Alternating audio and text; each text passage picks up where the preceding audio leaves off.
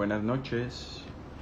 La reseña de hoy es del libro de Nuevo examen de la desigualdad del filósofo y economista Amartya Sen. Premio Nobel de Economía en 1998. Un tipo listo, un tipo prolífico, tiene decenas de libros en su haber y ha hecho como mucho por tratar de unir eh, la filosofía con la economía para que la economía tenga un cariz un poco más práctico que solo estudiar en abstracto y a través de los números a los fenómenos que hacen que la gente viva en mejores o en peores condiciones. Robly querido, madre, ¿cómo están? Eh, hola, hola por allá, bienvenidos. Hoy toco un libro eh, denso, un libro bastante robusto, un libro complicadón, pero muy rico en términos del conocimiento que tiene. Entonces lo voy a tratar de hacer ameno y en lo que vamos arrancando, quiero platicarles, nada más hacer un shout out, como se dice en inglés, eh, porque esta semana nos enteramos del fallecimiento de Tony Shea, que era, fue el creador de Zappos. Zappos fue una empresa de e-commerce de las primeras que eh, se basaba en la filosofía de un servicio al cliente excepcional y procuraba tener una cultura organizacional basada en la felicidad. De hecho, su libro es un bestseller, está agotado ahorita, se llama Delivering Happiness, Happiness Entregando Felicidad. Y eh, acabó vendiendo esta empresa a Amazon porque decidió seguir con otras inquietudes de orden más social, filantrópico y filosófico. Falleció a los 46 años. Es un tipo que eh, cambió la vida de las personas que entraron en su círculo de influencia, tanto en lo empresarial como en lo personal, como en lo social eh, solito se echó a cuestas una labor titánica para mejorar las condiciones de vida de la gente del centro de Las Vegas. Trabajó muy de cerca con, con la alcaldía de Las Vegas para mejorar las condiciones de infraestructura y, de todo tipo de la gente de la ciudad. El, Sapos creció, creció su base de operaciones ahí y es un tipo que, eh, pues hago el shout out antes de entrar al libro de Amartya Sen porque pues se nos fue muy joven, se nos fue a los 46 años eh, de una forma bastante catastrófica. Y me gustaría invitarlos a que lo busquen, Tony, Tony Shea, se escribe bien raro, S-H-E. S-H-I-E-H eh, y su libro de Living Happiness, como les digo, está agotado, pero en la versión electrónica seguramente lo encuentran. Y es alguien que está buscando cambiar el mundo desde la empresa. Muchos de quienes se conectan son gente emprendedora o que tienen la intención de llevar a cabo proyectos y este tipo en su organización trajo una visión no jerárquica de organización basada en círculos que se llama holocracia y la logró llevar a cabo con gran éxito y en ese sentido me parece que vale la pena invitarlos a que se acerquen a conocer más de él. Hay entrevistas en internet, hay muchos podcasts que hablan de él y su historia. Eh, creo que el que mejor le explica es el de la, la, radio pública de Estados Unidos, NPR, que se llama How I Built This. Eh, lo entrevistaron dos veces, hay dos episodios y sin duda eh, vale la pena que conozcan un poquito más si están en una empresa, si son dueños de empresas, si trabajan en una empresa o si creen que desde la lógica empresarial se puede cambiar positivamente el mundo. Entonces, ese es el primer llamadito de esta noche de domingo eh, antes de arrancar. Y bueno, gracias, bienvenidos quienes se han ido conectando. Eh, ahora sí nos arrancamos. El libro de hoy que ganó es el de El nuevo examen de la desigualdad. Como les decía al inicio, es de Amartya Sen, profesor de Harvard, premio Nobel en 1998 de Economía, una persona que trajo a la conversación de la justicia eh, nuevos principios, nuevos fundamentos. Su libro más famoso es Una idea de la justicia y este es uno de sus libros más famosos, eh, aunque no es el más y fue publicado en 1995 como una actualización a una de las críticas que hace a la teoría de la justicia de Rawls, eh, Rawls siendo uno de los filósofos liberales por excelencia, que establece que la igualdad se debería de entender únicamente en el marco de una sociedad democrática y a partir de la provisión de bienes elementales entre los cuales se encuentran libertades, derechos y otro tipo de fundamentos que en teoría permitirían al individuo competir hacia una vida próspera y más rica.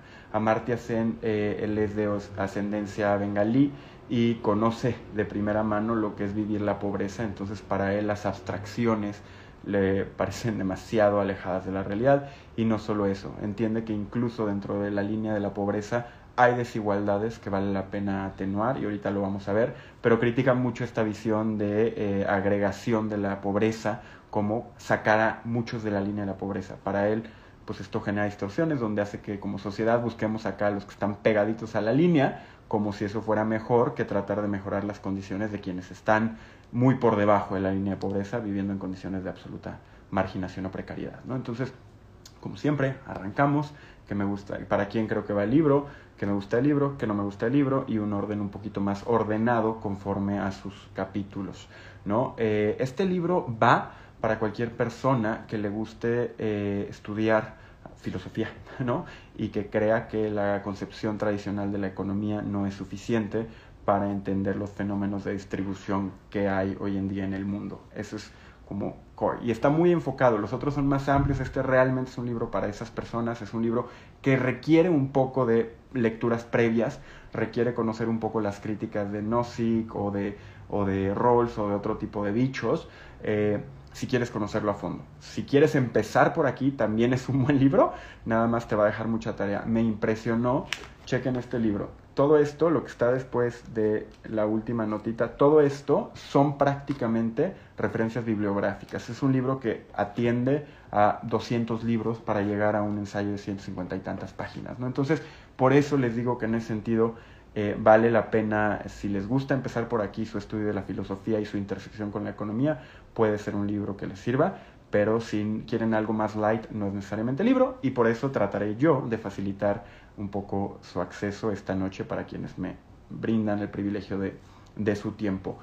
Eh, ¿Qué me gustó del libro? Me gusta que tiene dos nociones bien claras, bien prácticas, bien accionables que pegan en el corazón de la típica discusión que escuchamos en el conflicto que hay entre libertad e igualdad. Todavía esta semana mi papá me mandó un artículo del blog de Ricardo Salinas Pliego, el director de Grupo Salinas, donde habla de los peligros del socialismo, ¿no? Y pareciera que tenemos que elegir como sociedad entre ser libres pero desiguales o entre ser iguales pero pobres, ¿no? Y se generan una serie de falsos conflictos y al final del día lo que este libro busca responder es eh, no igualdad por qué, sino igualdad de qué. Y es genial esa diferencia, porque normalmente la discusión en las mesas, en las cenas familiares es, pero ¿por qué la igualdad? Pues porque todos somos lo mismo junto, frente a la ley, porque todos somos dignos de respeto, de libertades. Constantemente pareciera que la discusión está en torno al ¿por qué la igualdad? Y él dice, no, no, igualdad de qué? Porque no nos confundamos la igualdad, todas las doctrinas filosóficas, sociales e incluso políticas asumen una igualdad. Por ejemplo, los utilitaristas, ¿no? que son una escuela de filosofía que dice que lo más importante es maximizar el bien común. Para los, los utilitaristas, lo que se suman son las utilidades de los individuos en una sociedad. Entre más individuos tengan mayor utilidad entendida como su propia asignación de beneficio en torno a su relación con la economía, con la sociedad y demás, esa sociedad es la mejor posible, ¿no? Y dice, bueno, para los utilitaristas, la igualdad de qué es la igualdad de utilidades. Tu utilidad y mi utilidad son iguales y se suman hasta el punto en el que tratemos de maximizar las utilidades de todos. Entonces dice, ellos no son desiguales en el sentido de que tienen una igualdad de algo, de utilidades.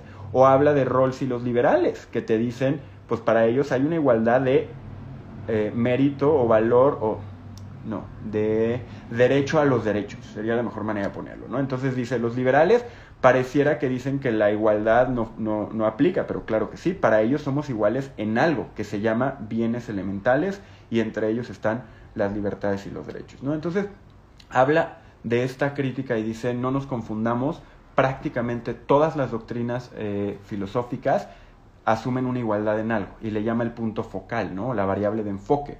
Y lo que dice es, tenemos que empezar a ponernos de acuerdo, no en si en la igualdad es algo que deberíamos de buscar juntos como sociedad, es, tenemos que empezar a discutir sobre qué, igualdad de qué. Y entonces sí entra ya una consideración ética y moral, ¿no? Eso me gusta del libro, que es muy claro este punto. Me gusta mucho del libro que lo ata a distintas formas de abordar el fenómeno. Entonces, está hablando de esto, pero de repente contrapone su noción de igualdad con la noción de utilidad, que ya más o menos les platiqué.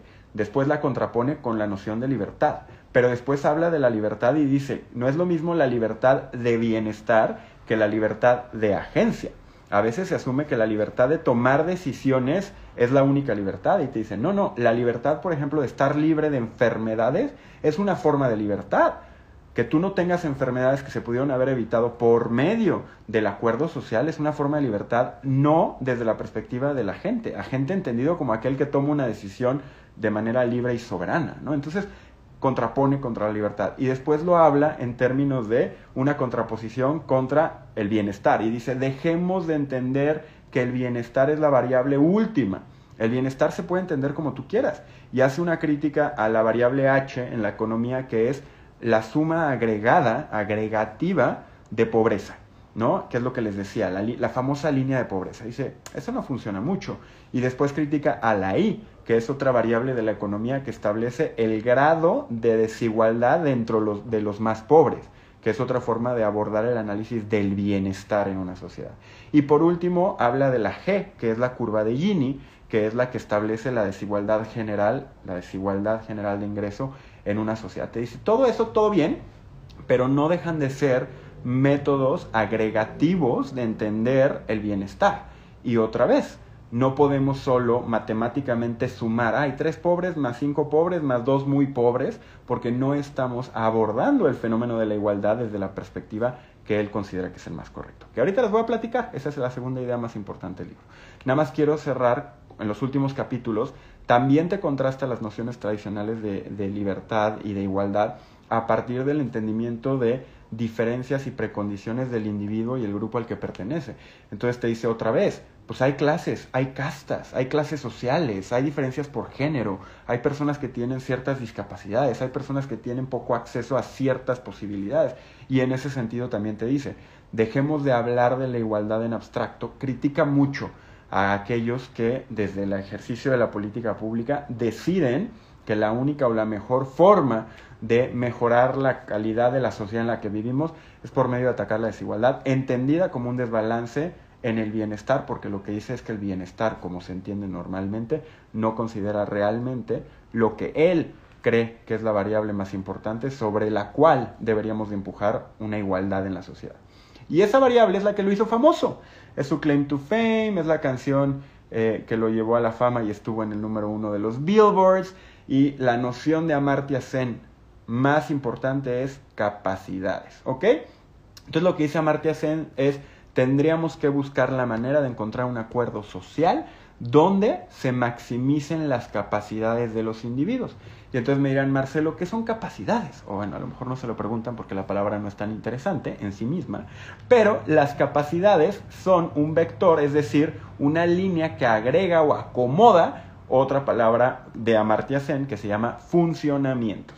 Entonces dice, los funcionamientos son los roles y eh, opciones que tenemos para llevar a cabo la vida que queremos, ¿ok? Entonces, un funcionamiento puede ser, pues yo, yo puedo pensar que quiero tener una vida familiar, estrecha, libre de miedo, donde trabaje la mitad de la jornada aunque no tenga mucha lana. Ok, ese es un funcionamiento. La capacidad es la suma de funcionamientos. Y lo pone muy bonito y lo contrasta muy bonito. ¿Por qué? Porque, por ejemplo, alguien en Costa Rica no tiene un ingreso per cápita, una lana equivalente o equiparable a alguien en Estados Unidos. Sin embargo, en Costa Rica, por la manera como funciona la sociedad, tienen mucho más capacidades.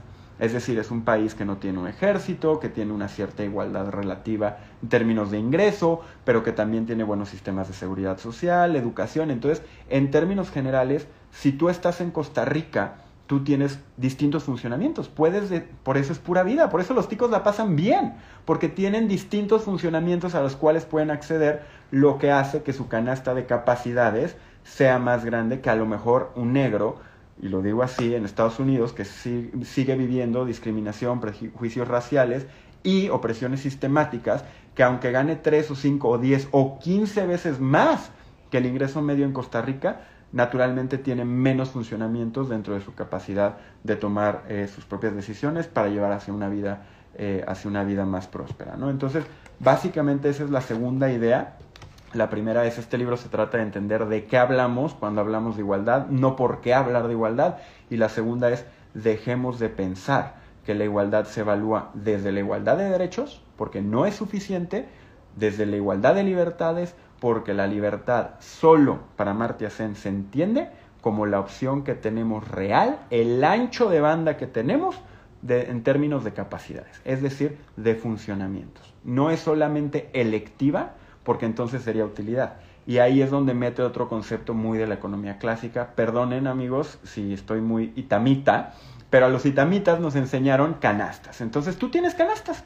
Marcelo, tú tienes canastas, tú con 100 pesos puedes comprarte 5 eh, chocolates y un pase de COVID y yo qué sé, ¿no? Esas son canastas y en teoría yo, individuo como agente racional, puedo escoger dentro de la, una curva de canastas viables, puedo escoger la que más me hace feliz y por ende maximiza mi utilidad. Lo que te dice, no, no, esos son canastas que están determinadas por un ingreso y que a su vez dependen de tus funcionamientos y tus capacidades. No te confundas, no porque tengas 100 pesos y las puedas gastar en lo que quieras, significa que eres más igual o tienes más libertad que otras personas.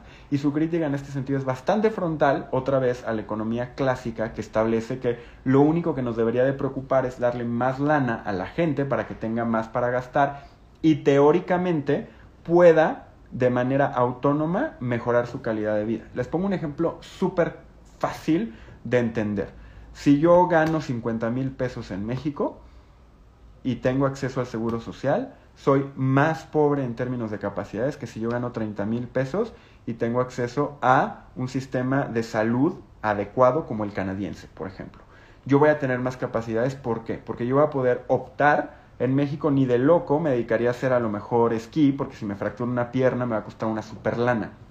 Si yo en Canadá me fracturo una pierna esquiando, me va a costar 100 o 200 dólares. Entonces, mis capacidades crecen porque yo puedo decidir esquiar sin tener el miedo en torno a un contexto que limita mi opción real. Teóricamente yo puedo esquiar, pues me va bien, pero en los hechos yo sé que podría incluso caer en un gasto catastrófico, que es el término en la economía, que implicaría que yo deje de tener mayores opciones o libertades o capacidades hacia adelante. ¿no? Entonces, vamos eh, por ahí, más o menos ese libro, se los estoy platicando un poco más desparramado que otras veces. Como les decía, este libro es del 95 y les quiero platicar, fue un libro muy, eh, muy subrayado, muy rayado. Creo que eh, estaría bueno poder hacer un mejor resumen y compartírselos a quien le lata.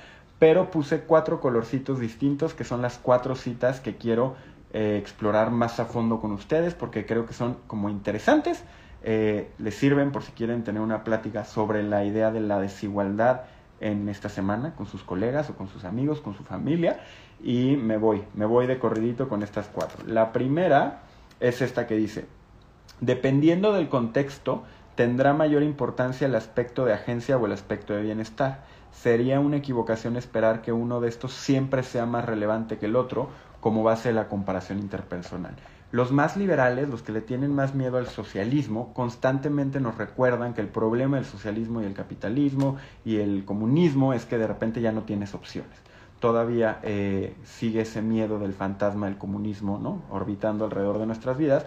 Y lo que te dice, sí hay momentos, definitivamente hay momentos donde la libertad de agencia, que es la posibilidad de tomar decisiones y que no la tome alguien por nosotros, es importante, pero también hay momentos donde la libertad de estar bien, que era el ejemplo que les ponía de Costa Rica, es más importante que la libertad de tomar decisiones.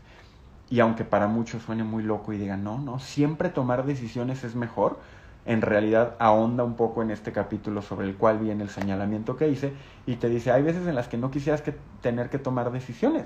La mente no le gusta gastar energía y por ende hay veces en las que quisieras que el acuerdo social te obligue, te impida, te evite tomar decisiones. Por ejemplo, ¿Saldré o no a esa hora en la noche en carretera porque me van a saltar? Ah, esa es una decisión de agencia. Yo puedo tener la libertad de agarrar mi coche o no, pero si tú estás a las 11 de la noche en cumbres de maltrata, pues te van a robar el coche. Tú tienes la decisión. Quisieras no tener que tomar esa decisión.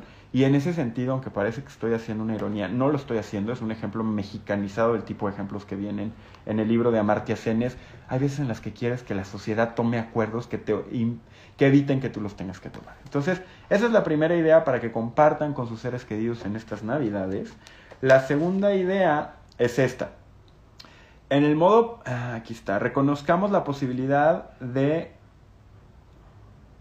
Aquí está te dice, el concepto de igualdad siempre va a ser difuso, ¿ok? Me lo voy a echar leidito, no se me vayan, y ya después lo, lo aterriza un poco mejor. Dice, de modo pragmático podría aplicarse secuencialmente aplicar los ordenamientos parciales a medida que solucionemos las partes no resueltas, pero aunque reconozcamos la posibilidad de prolongar el análisis, sería un error negarse a expresar ninguna opinión incluso sobre las partes que resultan claras hasta que estuviera resuelto. Esperar a Godot puede ser una estrategia poco inteligente en la práctica. Lo que te dice, de manera bastante confusa, es, tiene razón, hay momentos donde las capacidades no son claras hay momentos donde no queda claro el funcionamiento. Hay momentos donde pareciera que es más evidente y más fácil solo impactar en términos del bienestar por la vía de dar más o generar más ingresos. Pero te dicen, hay momentos donde no. No tenemos que pelearnos, tendríamos que librar a los países de la malaria. Tendríamos que evitar la muerte infantil. Una muy buena amiga, eh, Fer, que es eh, oficial de UNICEF, una gran oficial, están ahorita en Argentina, eh, me platicó que es uno de sus libros favoritos. Y yo veo en su acción en pos de la infancia, en el caso de Argentina, en el caso de México, Latinoamérica, ella entiende que, seamos claros, los niños merecen no morir, los niños merecen tener una infancia cómoda, sana, saludable, con apegos, con una vida familiar, con seguridad. Y en ese sentido, lo que dice Amartya Sen, sí, peleémonos lo que queramos en la orilla más difusa de las igualdades, hola, hola, pero no cometamos el error de pensar que porque es un concepto difuso y más adelante lo dice plural, hay una pluralidad dentro del concepto, no hay puntos de acuerdo donde todos sabemos que esa capacidad, por ende, como por ejemplo, perdón, el tema de no morir o de prevenir ciertas enfermedades prevenibles como la tuberculosis, pues no lo dejemos de hacer. Entonces, esa es la segunda cita para que lo platiquen con su familia en estas Navidades. La tercera cita es esta que dice, eh, la distinción entre bajos ingresos y fracaso de capacidades es importante, lo que les digo, no, no es solo cuánta lana tienes, qué tanto puedes hacer aún si tienes lana. Un análisis de la pobreza que se concentre solo en los ingresos puede quedar muy lejos de lo que principalmente nos preocupa de la pobreza, a saber, la limitación de la vida que algunas personas se ven forzadas a llevar. También puede no ofrecer una orientación empírica en cuanto a la extensión de la privación el centrarnos en el ámbito adecuado importa tanto para el estudio de la pobreza como en la investigación general de la desigualdad social. Lo que te dice es dejemos de otra vez pensar en el ingreso per cápita, en el ingreso medio de los más pobres y empecemos a pensar en el fracaso de capacidades. Y créanme, para los que nos gusta el tema social, pues te abre los ojos y dices, tienes razón, tendremos que empezar a pensar en generar arte, cultura, alternativas, espacios públicos, mejores sistemas de salud, mejor educación, mejores formas de relación entre las personas, etcétera, ¿no? Entonces, eh, deportes, tendríamos que generar una ampliación de las capacidades y de los funcionamientos que los individuos pueden acceder en su vida. Y penúltima eh, cita que quiero compartir verbatim y rápido tratar de bajarla a la mesa es, aquí está, denme un segundo, esto está buenísimo hay una crítica, de hecho hay tres críticas a su, a su texto.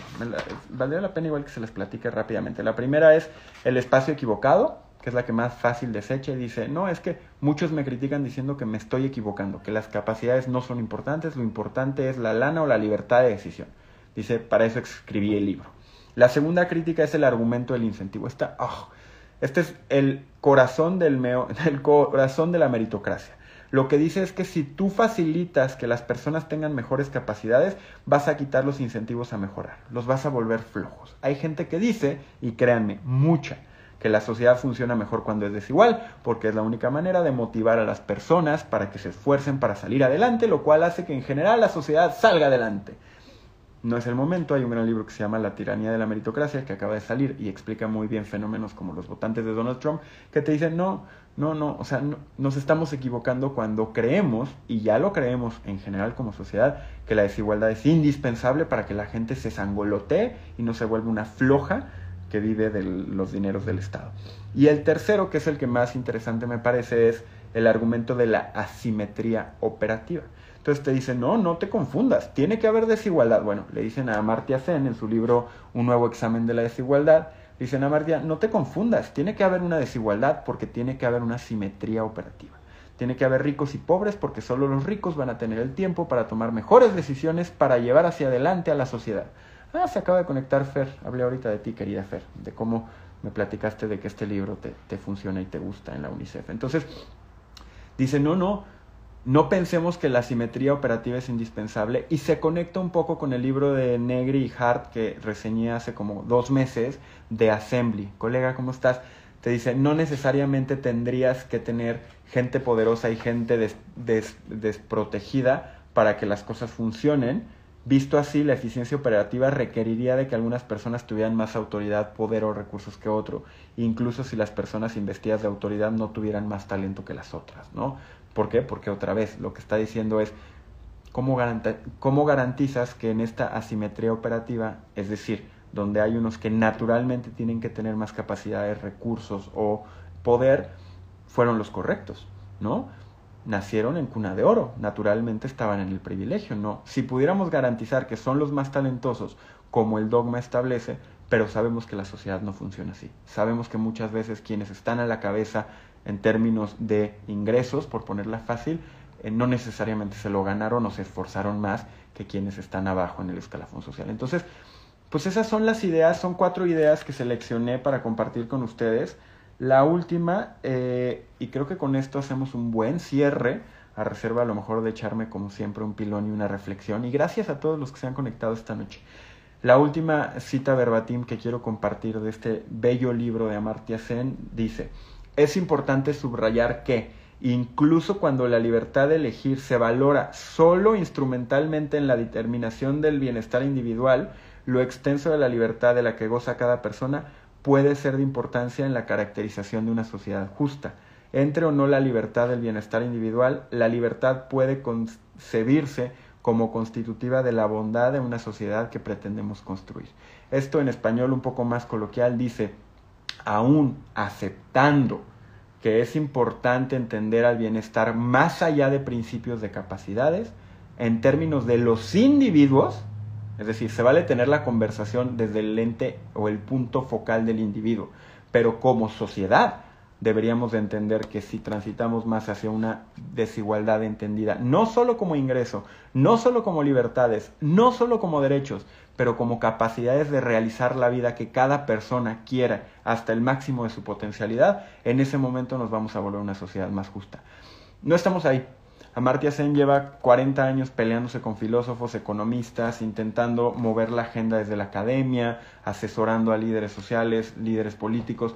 Todavía nos falta mucho para que juntos podamos construir una sociedad mucho más eh, llena de capacidades el reto no es menor y como bien lo dice la cuarta cita que les compartí, es difusa, es difusa, pero como es difusa hemos optado por generar falsas dicotomías entre libertad o igualdad, comunismo o capitalismo, opresión o celebración del individuo.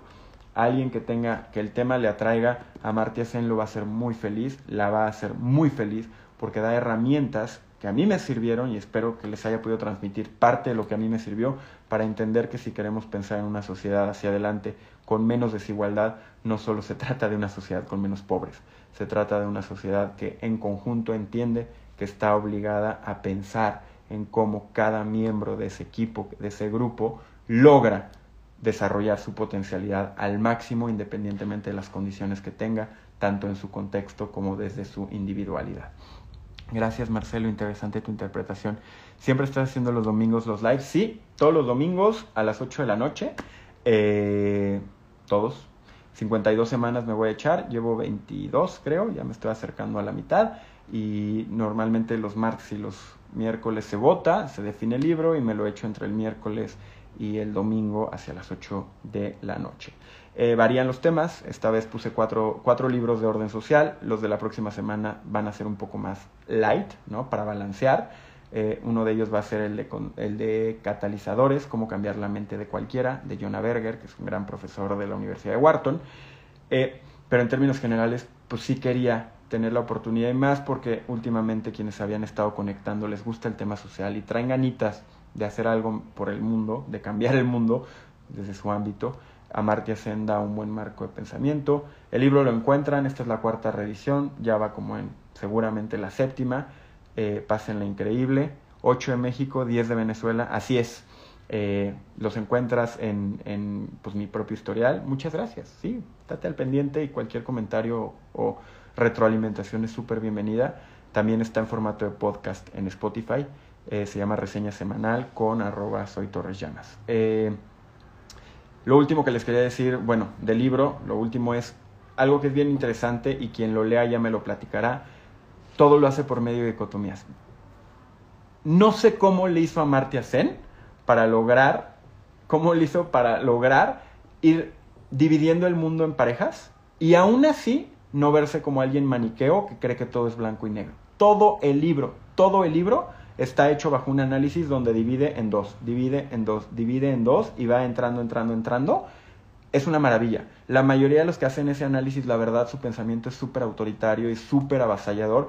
Y Amartya Sen, por el contrario, todo el tiempo está reafirmando que el mundo es más complejo y que la textura del acuerdo social está en nuestras manos y no porque no sea fácil de entender o de optimizar o de eficientar.